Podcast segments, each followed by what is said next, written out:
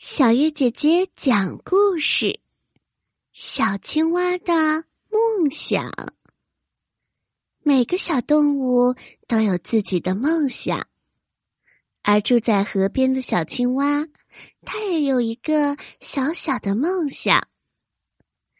它想成为天上的星星，它想成为百灵鸟一样的歌手。他想成为孔雀一样的舞蹈家。他想成为好多好多。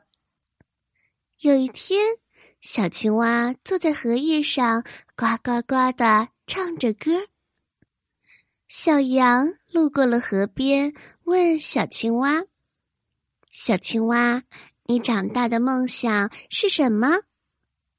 小青蛙把所有的梦想都告诉了小羊，而小羊皱着眉头说：“可是每个人都需要有一个梦想，你的梦想也太多了吧？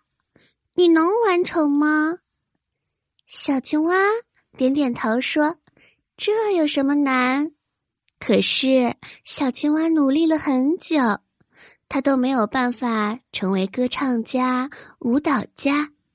这一天，他回忆起小羊对他说过的话：“每个人能够完成一个梦想，就很了不起了。”所以，他决定成为一个歌唱家。